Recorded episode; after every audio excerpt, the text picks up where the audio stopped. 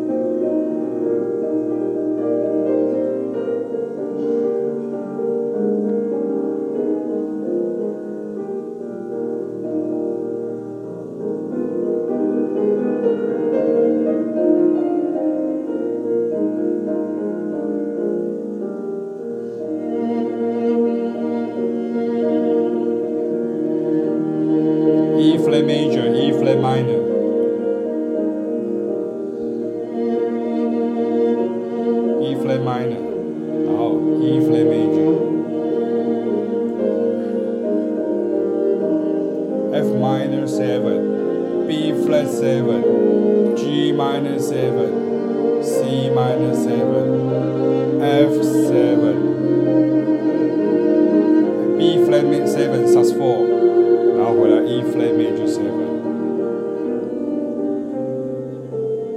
seven，OK。所以你像这样子的东西，你要你说啊，我要怎么样马上写？你看我并没有看到这个拉赫曼尼诺夫的这个乐谱原版的乐谱，可是我为什么能够听出来？其实就是因为它的这个音乐符合，就是所有的这个音乐在运行的这样的一个道理，那我们就简称为乐理这样哈。所以我这个时候就回给大家，就是跟大家讲一下，就是说这个学员就发问讲说，老师，如果下次上课的时候，你可不可以提一下，就是说如果看到乐谱如何抓它的和弦？好。可是其实我并没有看到乐谱，我就去抓它的和弦。为什么？我是用听的。那你抓了抓抓到和弦的这个状况之下，其实是什么？就是变成说你要真的知道说它的和弦的这个进行，比如说比如说三六二五一，或是呃一六二五，或者是呃四小四，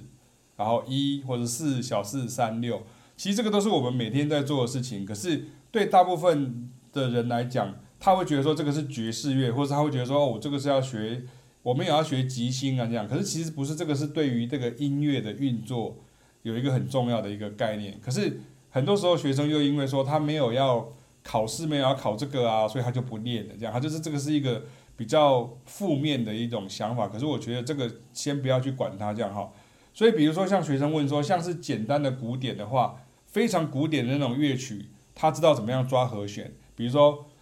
呃，嗦咪咪发瑞瑞哆，有没有说那个我知道，或是那个那个莫扎特，我知道怎怎么怎么抓这样。可是像比如说像拉曼尼诺夫或像肖邦这种变化性比较多的曲子的时候，要怎么样抓它的和弦呢？乐谱上没有写，乐谱上当然没有写，因为那个时候还没有发明像这样的和弦的记号。可是这个时候，我想这是很多学员的问题，所以这就是为什么我把它独立成一篇影片来把它说明，这样子会非常的清楚。这样，当然实际上的做法。是必须在上课的时候去这样做的哈，所以学生的结论是说，是不是我们对于和弦的声响熟悉之后，自然会知道那是什么和弦呢？答案是对的，这样哈。可是这个东西不是那么简单，说 OK，我们网络上回答完，我如果直接我我我可以直接回答你会，就直接回答会啊，这样那那这样的话就就没有没有没有意义了哈，就等于是讲了等于没讲这样哈。所以我传了一篇文章哈，就一篇文章就是给这位同学看哈，就说我就转了这个叫做轻音乐，就是我以前小时候听的那个波尔玛利亚的音乐。像他就是告诉你说，爵士和弦记号对古典音乐的实用性与必要性。那他在编曲的时候，他就是写给那个节奏组的乐手是和弦，然后写给这个那个古典的，就是所谓的呃古典乐器的，比如说弦弦乐啦，或者是像管管乐啦，他就写的是乐谱。所以像这样子就是一个编曲者的概念。这个时候像我们的话，就都必须需要具备像这样的事情。你看像这样子，你看，比如说，嗯、这是莫扎特的，他们把莫莫扎特改成像这样子，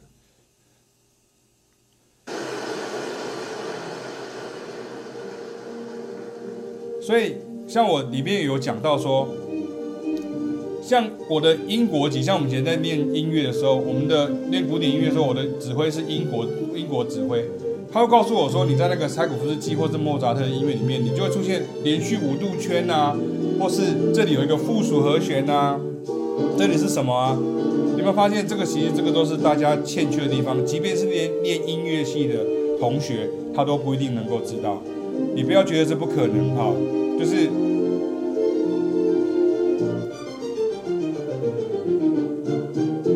这个也跟绝对音感没有关系哦。这个只是告诉你说你要怎么听出来的。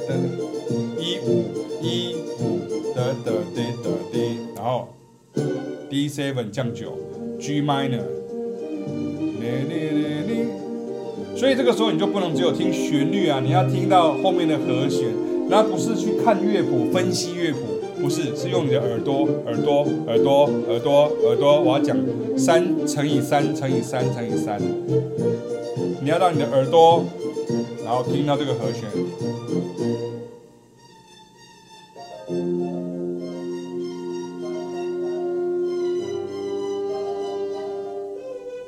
G7，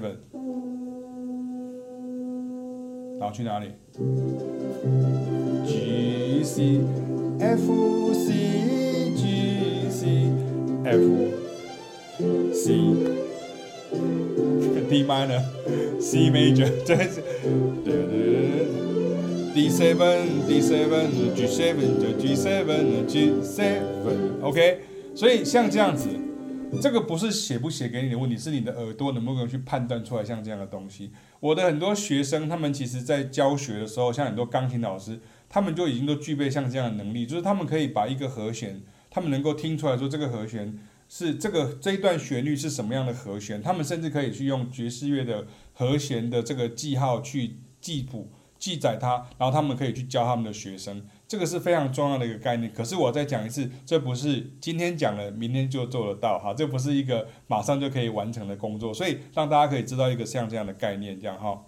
所以它真的需要时间，这它不是说 OK，这个时候你看，像如果你是科班生，你会有另外一个所谓所谓的另外一个方向的一个谬误，你就觉得说，所以我们现在就是把总谱买来，然后开始抓，然后开始去写和弦吗？其实不是这样子的。你在看总谱的时候，像我们在读总谱的时候，或我们在读这个管弦乐的谱，或者是甚至甚至是钢琴的谱的时候，我们还是会去弹它，然后会知道说，比如说这个是一个 D 有没有 seven，D seven 要怎么讲，要要怎么样去判断，是不是就是表示说 D seven 就是里面会有一个哆？那如果今天是 E seven 呢，是表示什么意思？比如说这里面有一个 Re，有一个升 So，所以你要知道这些音，所以你你就知道说哦，为什么在爵士乐的学习里面，你会对于这种东西非常的快，就是到最后你变成是，这不是什么神奇的能力，是两种写法，这一种一种古典乐的乐谱的文字五线谱是写这样，爵士乐的乐谱是写这样，可是两件事情代表是同一件事情，可是，在爵士乐的这样的一个和弦记谱的。的状况之中呢，它还会去产生不同的旋律出来，因为它是以同样的和弦架构、和声架构为根基。那这个东西就如同刚刚学生问的，你在古典的音乐里面的时候，比如说像在古典时期的时候，比如它可能就是一五一啊、一六二五啊、一二一，它就比较稍微比较简单一点。可是如果你今天到了，比如说像比如说像像像遇到运用到所谓的附属和弦。或者是所谓的这个呃下属小和弦的时候，这个时候你就需要耳朵的训练。所以这个东西不是一触可及，也是需要老师这样子一步一步带着你去走的哈。所以接下来就是我的回答，那这里面会牵扯到一些我们平常在更新这些文章的时候的一些状况，所以我想跟大家讲一下。我说第一个哈，我的回答是这样，因为第一个周一、周二、周三是我课最多、最最忙的时候，所以我尽量都会在大家的团班当中去回答你们的提问，而非透过私讯的方式。好，当然在网络上的回应，我更是没有办法有时间去做这个事情，这样。凯亚老师的学生常常会有那个深夜哦，去丢讯息、去问问题的状况。那我也请老师呢，直接去跟同学沟通哦，去解决这种精神压力哈。我可以跟大家讲一下，这个压力就是什么？因为你不是说啊，那我就干脆就不理你就好，客服下班的，不是这个意思。是因为你问了一个问题之后，我们是你的老师，所以我们就会开始脑子里面开开始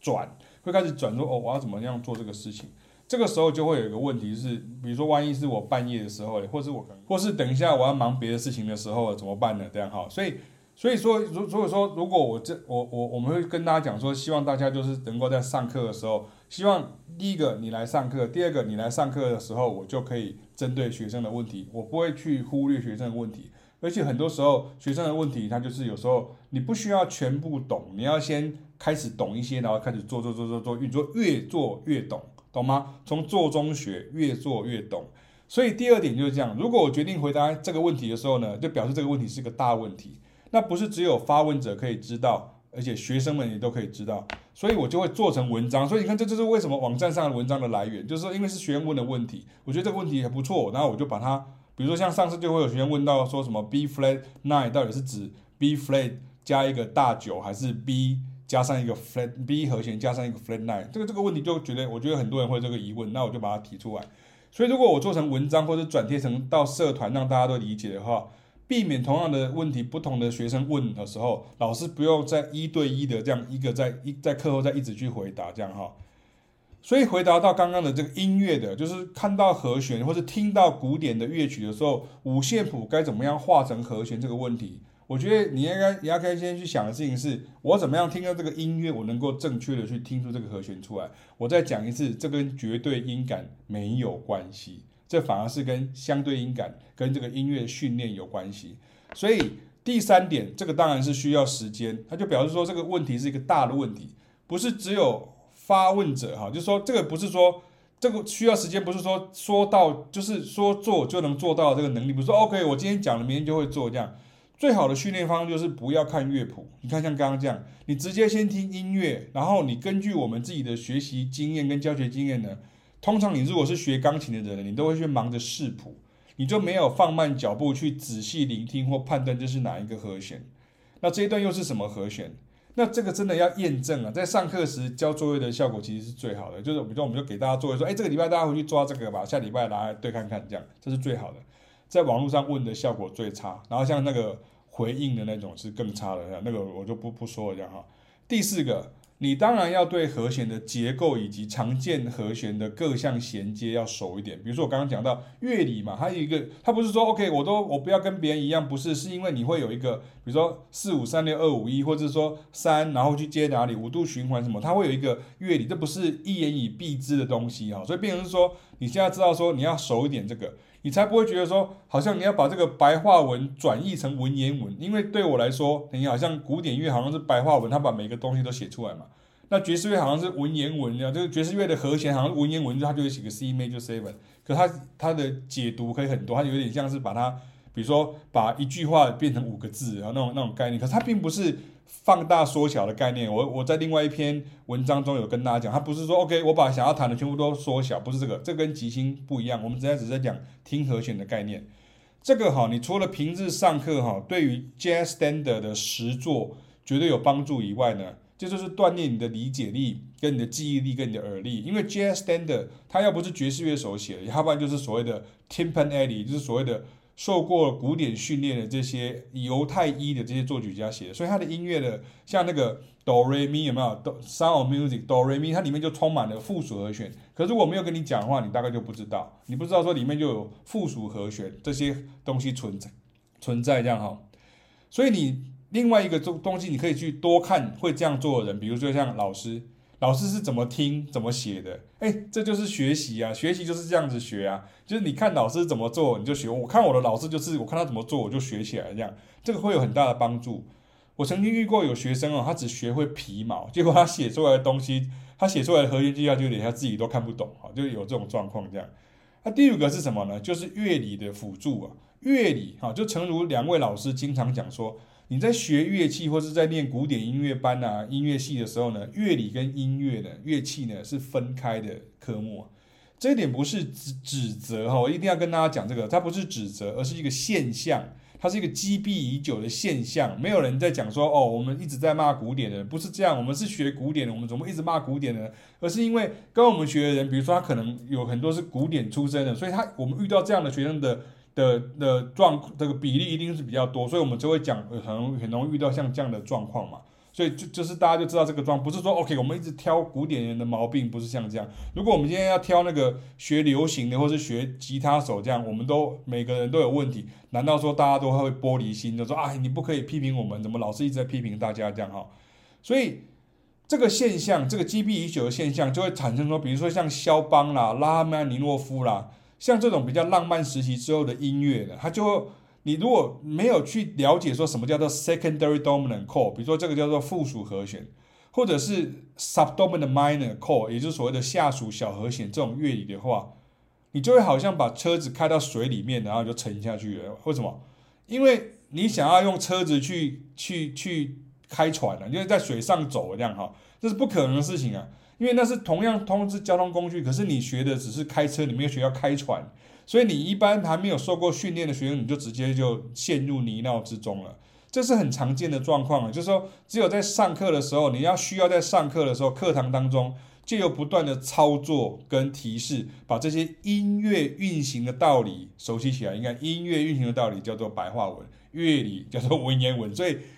乐理没有什么恐怖，乐理不是拿来考试用的，这样哈。所以第六个所谓的乐理，并不是五线谱写的才叫乐理哦，也不是说只有写级数才叫乐理哦。你耳朵要能够听得见，那才是你学意义、学乐理的正面的意义啊。而我们的上课方式就是多管齐下，你要从熟悉和声与即兴来学习音乐运行的道理。又讲了一次哈，也就是你要操作，你才会理解。比如说这里哆跑到升哆了。然后这边可能是升收还原到还收了，这个时候这些小小的动作才是你要去观察的一个的重点，这样哈。这个东西就是练耳朵，所以要练你的耳力，这样哈。那这个时候我就举一个很简单的例子哈，就曾经有一个人啊，有人去质疑啊，很多人去质疑说，像 Beatles，大家都知道 Beatles 嘛，这 Beatles 是不懂乐理，因为他们都是一群摇滚的小子哈，他们不懂乐理。可是他不懂乐理，他们还不是一样写出那么多好歌，什么 Let It Be 啊，Yesterday 啊这样。然后我们后面的人在那边分析他，好像很夸张，就跟很多人在讲说，会不会巴哈或者是莫莫扎特是乱写，然后我们在后面分析的要命这样哈。这个当然是一个苦中作乐的笑话。为什么？因为其实这就如同我现在跟大家讲，乐理并不是纸上作业，乐理意思是说你的脑子里面，你的耳朵能够听到这些东西的变化，所以。刚刚讲了这个，就是如果说啊，Beatles 不懂乐理了，还不是一样能够写出这么多好歌，那就是本位主义出发的这种谬误了哈。Beatles 会乐理，并不表示他们就是要读过几本书才算数，或者是说考过什么检定几级才算数，那是不对的哈。那是那是说，那他们是因为他们会运用说他们听到的东西，如果如同是旋律啊、节奏啦、和声啦，能够怎么样把它整合起来。这样子就是表示知道乐理，而你这个时候知道乐理，跟你晚一点知道乐理，跟你再长大一点知道乐理，那个时候你知道的乐理是不一样的。可是很多时候，很抱歉，学习古典音乐的人，他可能就是到一个地方就停下来，他就不会再往前成长了。所以这个时候，在爵士乐就是他就是他很快就跑到那一边去，就是把跑到很快，所以很多人就会跟不上，他觉得爵士乐的乐理好像讲的非常复杂，其实不是那个道理都是一样的哈。所以。像 Beatles 这样就是知道乐理，那 Beatles 是不是真的知道那么多的专有名词呢？他可能不一定知道，那是事实，对不对？他可能不知道说这个叫做 subdominant minor，这叫 secondary dominant，可是他知道那个和声，这个声音听起来他怎么做，那做做起来就会是像那样子的声音，所以这个就是音乐运行。所以你看，常常我们在分析的时候，我们说这个曲子哦，我们不会说绝对不会说这个曲子跟这曲子和弦进行都一样啊，好烂的不会。要怎么样运用这个一样的东西，然后去变化出你自己的旋律或者是重新的组合，这是很重要的。所以如果你讲说他不懂乐理啊就可以创作，这个其实就太偏颇了哈。最后一点呢，呃，这是跟这个没有直接的关系，就跟大家讲说，老师不断在呼吁哈，就是粉丝页上或是官网更新的文章啊，有些是旧文轮播，有些是新写的，给特定的学生或族群看的。那并不表示说每位学生呢就要紧紧 follow，生怕错过老师讲的任何东西，这样哈。很多学生很认真，他说：“，老师又写了新的文章，这样不用哈。”老师又讲了新的这样很多文章的或者广播 podcast 的或者影片的内容。好，我有说这是一个又一个的概念，那这个概念是需要执行的，那执行才是固定上课的大家需要加强的。那你持续的去执行它，你就会持续进步。那如果你只是看了一个就开始担心一个，看了一个就开始哎呦，这我会不会跟不上？或者是你光是看你都没有去做，你都没有去执行，那你就不会进步，那你就是变成只是观众而已。在观众的时候就没有办法去跟大家讨论说，哦，好像说什么什么，就如同刚刚讲说什么古典跟爵士有什么不一样？因为这个东西要进到音乐的层次上来解释才可以，这样哈。好，所以以上呢就是跟大家讲到这个部分，所以我花了二十分钟的时间跟大家回答这个问题，所以。基本上要记得跟大家讲的事情是说，每一个当我觉得这个问题很重要的时候，我就把它独立成一篇文章，或者是一段 podcast，或是一段影片。那今天我这样做，那我希望同学们可以继续的努力，然后加强这方面的能力。那我们继续加油，OK，拜拜。